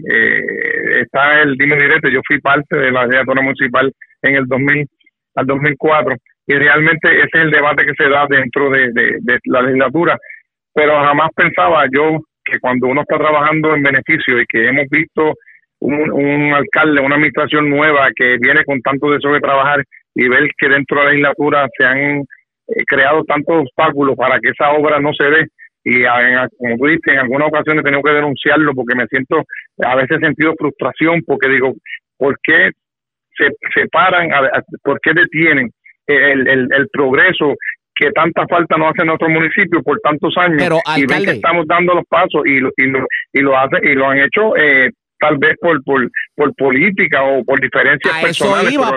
a eso iba precisamente. ¿Cómo le explicamos al pueblo que estas cosas estén ocurriendo? Porque lo lógico hubiera sido legislatura con mayoría, entre comillas, no progresista, alcalde no progresista, pues la cosa iba a fluir por lo menos en los proyectos, en lo que son los compromisos programáticos, la cosa iba a fluir, pero parecería que allí hay mucho cacique y poco indio. Pero mira, por lo menos en lo que son los lo, programáticos, ha fluido y, y, la legislatura, y de hecho, eh, hace un par de sesiones atrás, eh, la, la minoría votó a favor de un proyecto de forma unánime eh, que fue para el Premium Pay y, creo que todos los proyectos que hemos querido desarrollar para desarrollar se han aprobado, pero hay otras que, que son cosas que son para darle a las comunidades, proyectos pequeños, pero que realmente tal vez es pequeño para, para nosotros, pero eh, a ese ciudadano de a pie, eh, ese proyecto es, grande, es que tú le puedas dar algo. ¿eh? Ese mismo proyecto de la interna se pudo haber aprobado hacía tiempo, no tuve que tuve que esperar hacer otro proceso para seguir dando vuelta, que yo creo que se cogió como dos meses adicional, que esas internas yo las pude haber entregado mucho antes. Pero eh, esas son las cosas que a veces uno como que se siente. Pero la verdad que lo que es el, trabajo programático para la, administración nuestra, pues por lo menos se han aprobado todos esos proyectos. Eh, lamentamos la, la, renuncia de nuestro compañero, pero hay que seguir, no podemos detener en el tiempo, tenemos que ¿verdad? Este, seguir trabajando en beneficio de nuestra gente. Alcalde, voy a leerle lo siguiente de la carta para pedirle una reacción. Dice la carta, Servir puede ser un arma destructiva en las manos de aquel que dejando de pensar en aquel a quien se debe, piensa en sí mismo y busca cómo servirse. Traduzco esto a nuestra gestión como electos por el pueblo para resolver sus problemas y atender sus necesidades más apremiantes. No pretendo que me respondan, el análisis no debe ser personal. Veámoslo como un cuerpo. Olvidemos eso que nos separa y es parte de un lenguaje que poco aporta a la gobernanza saludable. Cuando se habla de servir puede ser un arma destructiva en las manos de aquel que dejando de pensar en quien se debe, piensa en sí mismo, ¿usted no se siente aludido? Pues no, porque yo no soy parte de la legislatura y es parte de la frustración tal vez del, dentro del cuerpo, pero la realidad es que lo que está diciendo es un mensaje que es real, o sea, no, es, no es nada cierto. Eh, tú tener el poder de una, en una persona que realmente no piensa en el pueblo y piensa en sí mismo, pues no está haciendo no está haciendo justicia a nuestra gente. Y cuando estamos ahí, eh, eh, la legislatura es, algo diferente. Eh, tú votas, no, a veces tú tienes tu opinión dentro del cuerpo, pero la opinión tuya tiene que tiene que convencer a los demás que están ahí si no convencen a esos demás, tu pensamiento deja de ser el que, y tal vez tenga la razón de pensar, pero se da por mayoría, y los demás votan, y hay mucha gente que todavía no entiende eso. Si no es así como yo pienso, pues no voy a votar a favor porque no porque piensan en su ego personal, en lo que ellos pueden pensar personalmente, pero no están pensando en beneficio del, del, pueblo. Pero uno, uno no entiende porque estas personas entraron al, al servicio público porque entraron en una papeleta acompañándolo a usted. O sea, ellos no llegaron, ellos no llegaron por, por paracaídas, eh, ellos no llegaron ahí de sorpresa, ellos llegaron porque fueron parte de su grupo de trabajo. Y obviamente hay algo que se llama lealtad y hay algo que se llama disciplina política. ¿Qué está pasando en Utuado? Que no vemos esa lealtad y esa disciplina política hacia el presidente del Partido Nuevo Progresista que usted. Mira, eh, por lo menos, pues como te digo ahorita, por lo menos la lealtad ha estado porque realmente todos los proyectos que hemos sometido se han aprobado de lo que es la administración pero siempre va en diferencia y yo creo que es un proceso. Este primer año, cuando yo entré también, yo nunca había sido legislador municipal y pensar que no pensaban como yo me molestaba al principio porque somos humanos y estamos estamos en un proceso de aprendizaje. Yo entiendo que después de este primer año, yo creo que ellos deben coger el golpe, deben saber que no es personal lo que se está vinculando allí, porque yo en aquel momento pensaba que era personal, ¿ves? Que no, no, que tenían algo en contra mía los demás compañeros, porque me veían que pensaba un poquito más que ellos, o pensaban menos que yo pensaba menos que ellos, y como que se sentía, pero no después me di cuenta que no era así. Es que es un proceso legislativo donde hay muchas opiniones y que por voto, por mayoría, es que se, se toma la decisión. Y yo creo que es un proceso de aprendizaje que estamos en el primer año, nadie había sido legislador dentro de esta legislatura, yo creo que estamos aprendiendo todos en el camino, así que yo espero que después de enero podamos funcionar de una mejor manera para beneficiar más aún al pueblo de Utuado. Aquí se ha hablado mucho del tema de lo que está ocurriendo en Utuado en diferentes asuntos. Aquí se ha, se ha cubierto, aquí se ha analizado, pero yo creo que no se le ha dado la oportunidad a usted de contestar la pregunta clave en todo esto. A ese pueblo que ha visto renuncia del secretario municipal, renuncia del presidente de la Asamblea Municipal, renuncia, otras renuncias que hemos visto en estos momentos y que tal vez están escuchando por ahí aquellas voces que dicen, wow, se le está cayendo la casa, Jorgito, ay, ay, la cosa está fea, etcétera, etcétera. Usted, ¿qué le dice directamente sin intermediarios? ¿Qué es lo que usted le dice al pueblo? Le voy a dar el tiempo para contestar la pregunta, los micrófonos son suyos. Mira, esto es como todo. Estamos en una nueva administración, pusimos la confianza en, en, personas para dirigir dependencias. Eh, sabemos que hay mucha gente que eh, hay, hay retos que son bastante fuertes, que esto establece mucha eh, presión a cada uno de estos jefes de agencia. Nosotros, yo trabajo de una forma acelerada, me gusta trabajar rápido porque este pueblo necesita acción y es lo que he hecho. Hay gente pues que en el camino se ha quitado, hay otros pues por salud se han, quitado también y otros que no han aguantado la presión eh, del trabajo. Así que nosotros estamos estamos enfocados en lo que estamos haciendo y el pueblo ha visto el cambio radical que de la de la obra de gobierno que se está haciendo en solamente 10 meses. Ahora en enero empezamos a con el asfalto ya pudimos eh, eh, eh traer, perdóname, eh, eh, hacer eh, lo del asfalto que estaba en tribunales, que ya unos acuerdos, ya se adjudicó el asfalto. O sea que ya la subasta, ya se, se subsanó lo que tiene que ver con la subasta y obviamente ya va a poder comenzar el proceso vamos, vamos, ya se midieron ya prácticamente un montón de caminos eh, medidos y tan pronto ya eh, tengan todos los papeles el contratista que entregue, que hagamos el contrato, ya empezamos a tirar asfalto en todas las comunidades de nuestro pueblo urbano. Así que estamos trabajando, vienen unos proyectos. Ayer nos aprobaron a las 8 de la noche, nos estaban aprobando el centro de mujeres maltratadas que no hay en el centro de la isla, nos aprobó el departamento de la familia. Vamos a hacerlo en barrio Caguana. Estamos trabajando con la oficina de AFAN también en el barrio Caguana, en la plaza pública, no la, eh, la remodelación a través de City Rehabilitation. Ayer también nos llegó la aprobación de la plaza pública y del asfalto del casco urbano. Así que estamos trabajando de, de forma eh, progresiva. Hemos estado dándole seguimiento a todos los casos, ¿verdad? Que, que, que yo prometí en la campaña. Ayer mismo estuvieron, estuvimos tirando asfalto en la comunidad de Jardines de Bugado con American, eh, que es la compañía que administra eh, el, los presidenciales públicos hicieron un compromiso de tirar el asfalto. Ayer se terminó el tirar el asfalto. Hoy va a empezar la, demolición de la cancha de, presidencial Fernando Luis García. Eh, estamos organizados, estamos trabajando, enfocados en lo que estamos haciendo.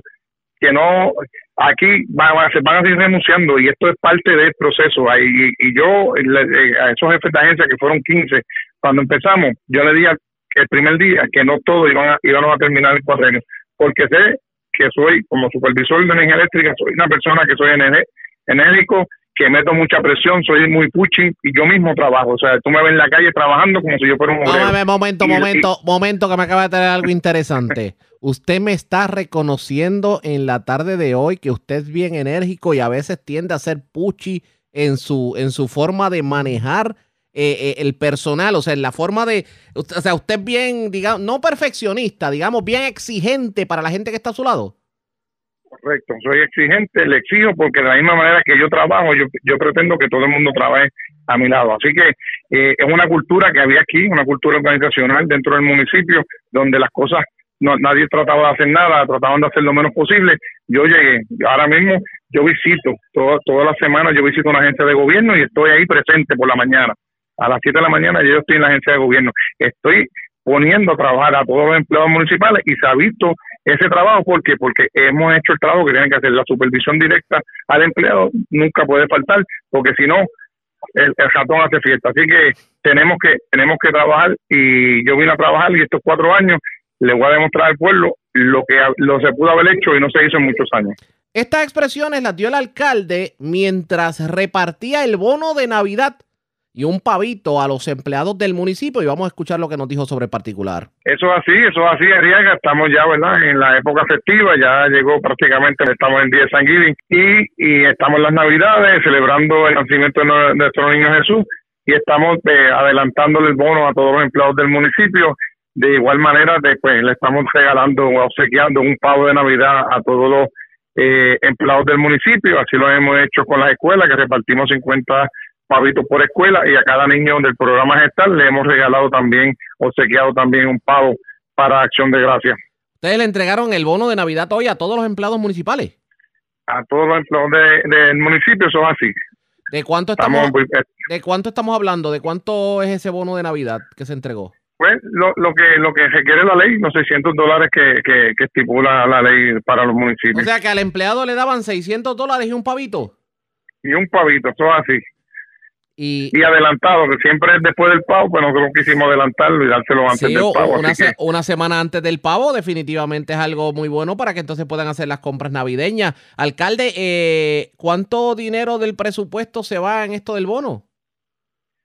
Pues mira, eh, no lo tengo al detalle completo, pero estaba presupuestado dentro de nuestro del, presupuesto, así que eh, realmente creo que como le, he hablado a cada uno de ellos, en 10 meses hemos logrado eh, cambiar lo que eh, estaba pasando en nuestro municipio, que no había acción en ninguna área y le tengo que agradecer porque realmente mis empleados eh, se han unido al esfuerzo, ¿verdad?, de esta nueva administración y en 10 meses hemos cambiado la, dinámica, hemos visto el mejor, mejorar el mejor servicio que le hemos dado a las comunidades y hemos estado activos en la calle dándole lo que el pueblo quería ver, un cambio radical y lo estamos haciendo y eso se lo tengo que agradecer a todos y cada uno de los empleados del municipio de Utuado. De hecho, el alcalde aprovechó para hablar sobre una gestión que estuvo haciendo en la tarde de ayer y que lo había prometido en las pasadas semanas y era entregar una cisterna a la mayoría de los residentes de las comunidades que se están viendo afectadas precisamente por los problemas de agua potable, sobre todo la tan problemática planta de filtro Santa Isabel de Utuado repartió como algunas 300 cisternas, prometió que va a repartir muchas más. Vamos a escuchar lo que nos dijo el alcalde sobre el particular. Mira, ayer estuvimos en el barrio Santa Isabel, tú sabes que eso es la comunidad que más problemas tiene con el agua, o sea, a veces pasan más de 30 días sin el servicio de agua y nos dimos la tarea de hacer una propuesta para comprar una cisterna, se nos aprobó y ya ayer, gracias a Dios, empezamos a repartir las primeras cisternas eh, a cada uno, no solamente la cisterna, ¿verdad? Se le está el presurizador y también se le está el, motor, así que le estamos dando el equipo completo. Solamente la gente eh, lo que tiene que eh, gastar sería la instalación, pero la realidad que le hicimos justicia, porque el servicio de agua potable eh, es vida y realmente tenemos mucha gente, mucha gente mayor en nuestras comunidades, gente con muchos núcleos familiares grandes y realmente estar 30 días sin agua es bien difícil y las personas mayores ya no están para cargar cubo y estar buscando agua en, en, Oasis y creo que es hacerle justicia a la gente de nuestro pueblo. Empezamos por el barrio Santa Isabel, estamos haciendo otra propuesta buscando 300 internas más y eventualmente eh, mientras el gobierno federal me siga ayudando a través de las propuestas, le voy a dar interna a todo aquel que realmente necesite en cada comunidad del pueblo urbano. Los vecinos que estuvieron recibiendo las cisternas, ¿cómo tomaron este...? este no lo podían creer porque bajaron primero la cinterna y después le bajaron el, presurizador y el, y el motor y la gente no lo podía creer, emocionado, agradecido, este, algo que me dice nunca lo voy a olvidar porque realmente es lo que ellos necesitan, es tener una reserva de agua para cuando estén tanto tiempo sin agua, que ellos puedan, ¿verdad?, este, tener el agua potable que es el preciado líquido que todo el mundo desea. ¿Cómo se hizo esta repartición? ¿Hubo una selección previa o simplemente fueron casa por casa? Pues mira, eh, hicimos una selección previa porque fuimos buscando las casas que no tenían cisterna. para hacerle justicia, porque aquel que tenga que tiene cisterna, pues, pues bien, no le vamos a dar una, pero fuimos, hicimos un conteo primero, así se hizo la propuesta, por, por buscando porque está en Santa Isabel, hay una, si hay una de las comunidades más grandes, está la altura, está Santa Isabel, está el Corcho y está Ángeles Poblado, y tratamos de hacer un set de todo aquel que no tuviese interna para entonces nosotros proveerle una. Bueno, esas fueron las expresiones del alcalde de Utuado, Jorgito Pérez Heredia. Vamos a ver qué termina ocurriendo en Utuado. Ustedes pendientes a la red informativa. La red. A la pausa regresamos con más en esta edición de hoy, miércoles del noticiero estelar de la red informativa. La red le informa. Señores, regresamos a la red le informa, el noticiero estelar de la red informativa, edición de hoy miércoles. Gracias por compartir con nosotros los aficionados a la astronomía y algunos de nosotros que somos, como dicen por ahí, presentados por nacimiento. Vamos a tener definitivamente el calendario lleno el próximo viernes porque va a darse el segundo eclipse lunar del 2021 y de hecho es el más largo en 100 años. O sea, que estamos hablando de un fenómeno de la naturaleza que no lo vamos a ver por buen tiempo. Y Puerto Rico lo va a poder disfrutar en primera fila porque en Puerto Rico se va a poder ver el eclipse lunar más largo en un siglo. Vamos a hablar sobre el particular. Tengo línea telefónica a Juan González Alicia, el presidente de la Sociedad de Astronomía del Caribe. Saludos, buenas tardes, bienvenido a la red informativa. Saludos. Y gracias por compartir con nosotros. Háblenos del eclipse. ¿Cuán, cuán importante para la astronomía es este eclipse? ¿Cuán, eh, ¿Qué magnitud va a tener y cómo los puertorriqueños lo podemos disfrutar? Pues mire, un, un eclipse prácticamente es un fenómeno eh, ya todos conocemos, ¿no? Y cuando la, la, la Tierra se interpone entre medio del Sol y la Luna, pues lógicamente pues eh, lo que hace es que opaca esa luz del Sol que está reflejándose en la Luna, entonces aparecen los eclipses eh, lunares. Eh, lo especial de este eclipse es que son fenómenos eh, prácticamente que se dan bien poco en el año. Muchas veces hay en algunos países que no se no, no, se dan, pero es un fenómeno bastante natural. lo importante de este fenómeno es que va a ser el más largo de la historia de, este de este año y de, ah, de, un siglo, el del siglo prácticamente. Así que es un fenómeno que todo está esperando, está luego por, verlo. aquí en Puerto Rico, pues lamentablemente eh, la hora es la que es un poquito dificulta porque es prácticamente casi ya llegando al amanecer, pero lo podemos observar en un 97% de su totalidad. O sea, no, la luna no va a ser cubierta como tal eh, completamente, pero sí lo vamos a ver en un 97%. Así que los puertorriqueños pues podemos disfrutar si nos levantamos temprano de la mañana, como a eso de las cuatro y media o eh, casi a las cuatro de la mañana, podemos ya estar eh, disfrutando y a eso de las 5 y 3 de la mañana es cuando ocurre el máximo, entonces veremos un poco la luna eh, cubierta eh, bastante y eh, un, con una especie de color rojizo pálido como tal. O sea que estaríamos hablando de un periodo que comenzaría desde las 4 de la mañana y ya allá al amanecer definitivamente pues no lo veríamos porque ha ido en transición, pero a las 5 de la mañana debe ser el momento pico. Sí, el momento pico es de las 5 y 3, 5 y 10 de la, de la, mañana, y es el momento pico, eh, y prácticamente dura 3 horas, 3 horas, este, más de 3 horas el, O sea que normalmente los eclipses duran 2 horas y media, 2 horas y 40, pero este va a durar eh, eh, prácticamente 3 horas y pico. Voy a hacer varias preguntas, como digo yo, de niño ignorante. La primera, ¿las personas lo pueden ver a simple vista? ¿Necesitan algún tipo de aditamento como un telescopio o unos binoculares, por ejemplo? No, no, lo puede ver a simple vista, solamente es que las personas que vayan a observar tenga, no tengan opción hacia el oeste, porque lógicamente a esa hora por la luna va a estar un poquito más bajita. Eh, recuerden que estamos en su fase llena y entonces ya eso de las 6 de la mañana, pues ya la luna ya prácticamente se esconde en, en el horizonte pero lo pueden observar a simple vista, pero si tienen por casualidad algún binocular o algún telescopio, pues pueden observar un poquito más de detalle, un poquito más de cerca, pero a simple vista lo pueden observar. ¿Esto no se veía desde hace 100 años? Eh, bueno, es el eclipse más largo. Eh, este año tuvimos tuvimos uno también, este, aquí en Puerto Rico no se vio, pero sí en Puerto Rico tuvimos un, un eclipse penumbral, que es cuando parte de una zona bien pequeñita eh, oscurece una parte de la luna, aquí no se no se percibió, pero en otros lugares del mundo sí se sí se dio. pero es el eclipse prácticamente en, en 100 años el más largo que se, que se, que se ha notado. Que se ha notado, y ahí viene mi, mi segunda pregunta de niño ignorante, como digo yo. ¿Por qué, o sea, cuáles son los factores que hacen o que conviertan a este eclipse del próximo viernes en la noche, sábado en la madrugada, como el más largo en 100 años? Eso también tiene que ver con la posición de la luna, se acerca o se aleja un poco. Recuerden que la luna eh, también tiene una órbita eh, elíptica y entonces llega un momento en que la luna se aleja un poco de la Tierra y luego se acerca eh, lo que llamamos apogeo, que es cuando este, está más, más lejano, y el perigeo, que es cuando está más cercano. Entonces, dependiendo de la posición, pues la luna pues va a estar un poquito más tiempo eh, cubriendo esta parte o, o un, poco, un poquito menos. En este tipo de eventos, por ejemplo, el que vamos a ver esta madrugada, eh, ¿qué otros eventos debemos estar viendo similares en lo que resta de año? Pues por lo menos eclipses eh, lunares no, no, vamos, no vamos a tener, pero sí vamos a tener unas, unas cuantas lluvias de, de meteoros eh, ahora en, en noviembre. Ahora mismo tenemos en del 16 al 17, eh, entre 14, 15, 16 y 17 tendremos una lluvia de meteoros eh, y en diciembre pues también tendríamos eh, otra.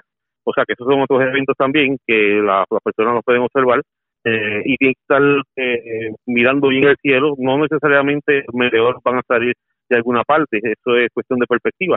Pero eh, sí vamos a estos eventos, dos lluvias de meteoros, una ahora en noviembre y otra en Vamos a ver qué terminó corriendo en este sentido. Eh, otra pregunta de niño ignorante. Eh, aquí se, obviamente, sin tocar lo que puede ser el asunto astrológico, lo que pueden ser algunas eh, sectas o religiones que creen en que la luna puede tener algún efecto a- a lo que es el ánimo de las personas, pero eh, para efectos astronómicos, estrictamente astronómicos, ¿qué efecto tendría en el planeta un eclipse como el que vamos a ver de viernes a sábado y que ha sido y que va a ser el más largo en los últimos 100 años?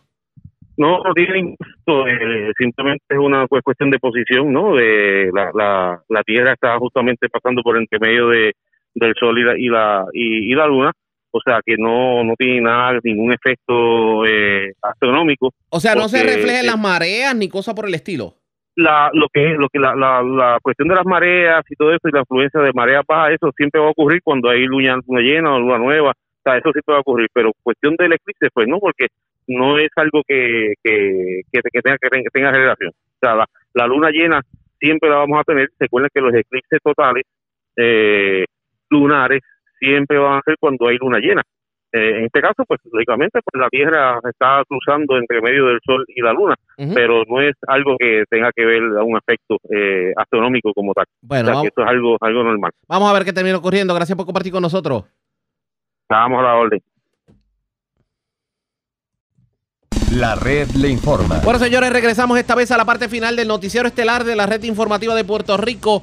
¿Cómo está Estados Unidos? ¿Cómo está el mundo a esta hora de la tarde? Vamos con DN, nos tienen un resumen completo sobre lo más importante acontecido en el ámbito nacional e internacional. El presidente Biden aprobó la ley de empleo e inversión en infraestructura cuyo presupuesto asciende a 1,2 billones de dólares, que ha sido aclamada por la Casa Blanca como la mayor inversión federal para renovar y construir puentes, sistemas de agua potable, proyectos ferroviarios de pasajeros y transporte público en Estados Unidos. Biden firmó el proyecto de ley bipartidista el lunes en el jardín sur de la Casa Blanca, rodeado de legisladores de los dos partidos principales del país. The bill I'm about to sign a law is proof El proyecto de ley que estoy a punto de promulgar es una prueba de que a pesar de lo que dicen los cínicos, los demócratas y republicanos pueden unirse y conseguir los resultados esperados. Podemos hacerlo. results. We can do this. Los legisladores progresistas exigen que el Congreso de Estados Unidos apruebe de inmediato una legislación incluso más amplia, la ley Reconstruir Mejor, un plan de gastos públicos a 10 años valuado en 1,75 billones de dólares, destinado a financiar programas de la red de seguridad social y combatir la crisis del cambio climático en el país. Los 50 senadores republicanos se oponen a la legislación, lo que significa que es necesario el apoyo de los demócratas conservadores para su aprobación. La semana pasada, el senador demócrata del estado de Virginia Occidental, Joe Manchin, volvió a poner en duda el destino del proyecto de ley después de afirmar que se opondrá a los incentivos fiscales para la fabricación de vehículos eléctricos por parte de trabajadores sindicalizados. Manchin también se ha negado a decir si respaldará los compromisos que asumió el presidente Biden en la conferencia de la ONU sobre cambio climático conocida como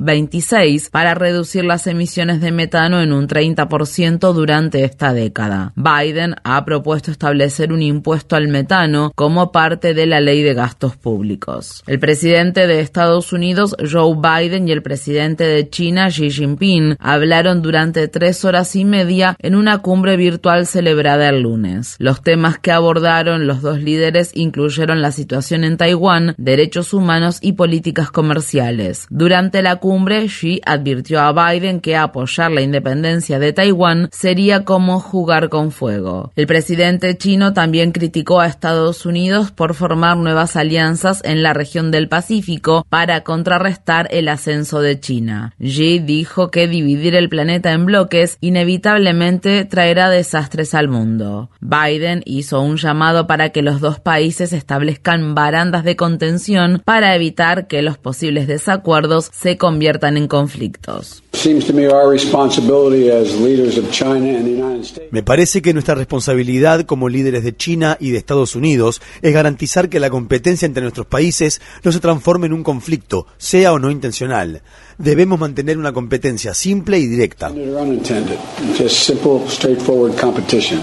En Uganda, la policía declaró que al menos tres personas murieron y más de 30 resultaron heridas el martes después de que dos ataques suicidas con bombas sacudieran la ciudad capital, Kampala. Una de las explosiones ocurrió cerca del Parlamento de Uganda, mientras que el otro estallido se produjo en los alrededores de la estación central de policía de Kampala. Ningún grupo se ha atribuido la responsabilidad por el ataque. El Estado Islámico reivindicó atentados cometidos el mes pasado en Uganda que provocaron la muerte de civiles, incluidos menores de edad. Marineros de la Guardia Costera Española rescataron este lunes a tres decenas de refugiados a la deriva en las proximidades de las Islas Canarias y recuperaron los cadáveres de otras dos personas que murieron durante la travesía. Cinco personas en estado crítico debido a la hipotermia fueron trasladadas en avión a un hospital cercano. España dice que casi 17.000 personas se han embarcado en el peligroso viaje a las Islas Canarias desde Marruecos o el territorio ocupado del Sahara Occidental en lo que va del año, lo que equivale a más del doble de la cifra de refugiados que intentó cruzar durante el mismo periodo el año pasado. En el este de Polonia, guardias fronterizos dispararon gases lacrimógenos y cañones de agua el martes contra cientos de solicitantes de asilo que intentaban abrirse paso a través de una cerca con alambre de púas erigida a lo largo de la frontera entre Polonia y Bielorrusia. Algunos de los refugiados respondieron arrojando palos, piedras y botellas a los soldados que llevaban equipo antidisturbios. Muchos de los migrantes han pasado semanas soportando temperaturas heladas en campamentos precarios con la esperanza de llegar a la Unión Europea para solicitar asilo. El lunes, la Unión Europea amenazó con imponer nuevas sanciones contra Bielorrusia y acusó al país de alentar a los migrantes a cruzar a Polonia en represalia por las sanciones que le fueron impuestas anteriormente por reprimir las protestas a favor de la democracia. En Tailandia, miles de personas salieron el domingo a las calles de la ciudad de Bangkok haciendo caso omiso a la prohibición de las protestas después de que un tribunal dictaminara que los llamados a reformar la monarquía tailandesa equivalían a intentos de derrocar al rey. Desde 2020, más de 150 personas han sido acusadas bajo una ley que permite imponer penas de prisión de hasta 15 años para todas las personas condenadas por difamar a los monarcas de Tailandia. Estas fueron las palabras expresadas por uno de los manifestantes. La palabra reforma no equivale a abolición. Ustedes, las autoridades, solo quieren hacer cumplir sus deseos y ven a las personas con puntos de vista opuestos como los malos, así que piensan que estamos tratando de derrocarlos. ¿Cómo podemos avanzar si la sociedad continúa así? Estados Unidos ha criticado duramente a Rusia por llevar a cabo el lunes lo que el país europeo describió como una prueba de misiles antisatélite. El portavoz del Departamento de Estado de Estados Unidos, Ned Price, dijo que el misil ruso apuntó a uno de sus propios satélites. Price declaró que la explosión resultante creó más de 1.500 piezas de escombros orbitales de un tamaño suficiente como para permitir su rastreo, además de cientos de miles de objetos más pequeños que representan un riesgo para satélites y astronautas. El comportamiento peligroso e irresponsable de Rusia pone en riesgo la sostenibilidad a largo plazo del espacio exterior y demuestra claramente que las afirmaciones de Rusia de oponerse a la militarización del espacio son falsas e hipócritas. Esto se produce al tiempo que Estados Unidos, Rusia y China continúan probando nuevos misiles hipersónicos capaces de volar a través de la órbita terrestre baja para lanzar ojivas nucleares. El presidente Biden propuso el lunes una prohibición de 20 años de duración a la perforación para extraer petróleo y gas en los alrededores y en el interior del cañón del Chaco, un sitio de importancia ancestral para los pueblos indígenas. El valle, ubicado en el desierto alto del noroeste del estado de Nuevo México, fue un centro cultural importante para las comunidades del Chaco durante unos 400 años, empezando en el siglo IX. La secretaria del Interior, Deb Haaland, quien este año se convirtió en la primera persona indígena en ocupar un cargo de secretaria en un gabinete presidencial de Estados Unidos, elogió la prohibición a las perforaciones. Deb Haaland añadió, este es el momento de considerar medidas más duraderas que protejan el paisaje viviente que es el Chaco para que podamos pasar este rico legado cultural a las generaciones futuras. Deb Haaland se desempeñó anteriormente como congresista demócrata en representación del estado de Nuevo México.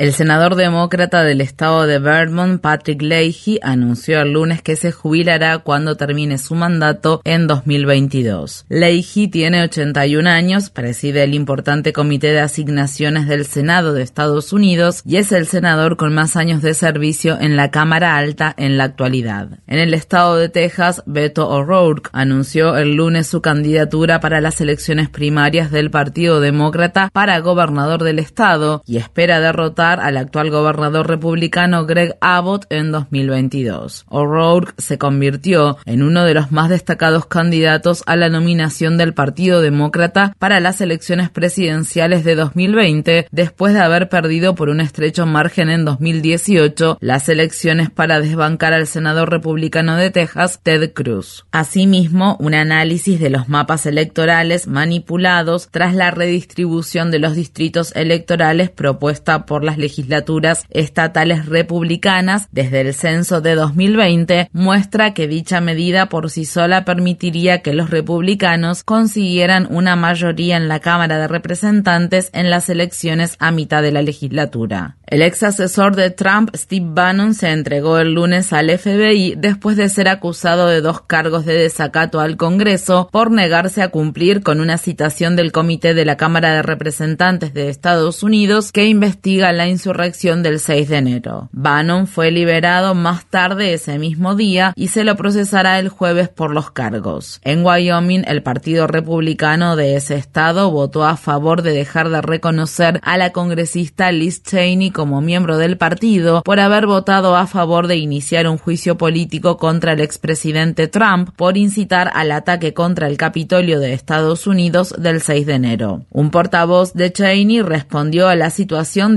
diciendo que era triste que los líderes del Partido Republicano de Wyoming se hayan dejado a sí mismos ser tomados como rehenes por las mentiras de un hombre peligroso e irracional. La red le informa. Bueno, señores, enganchamos los guantes. Regresamos mañana jueves a la hora acostumbrada, cuando nuevamente a través de Cumbre, de Éxitos 1530, de X61, de Radio Grito y de Red 93, que son las emisoras que forman parte de la red informativa, le vamos a llevar a ustedes resumen de noticias de mayor credibilidad en el país. Hasta entonces, que la pasen bien.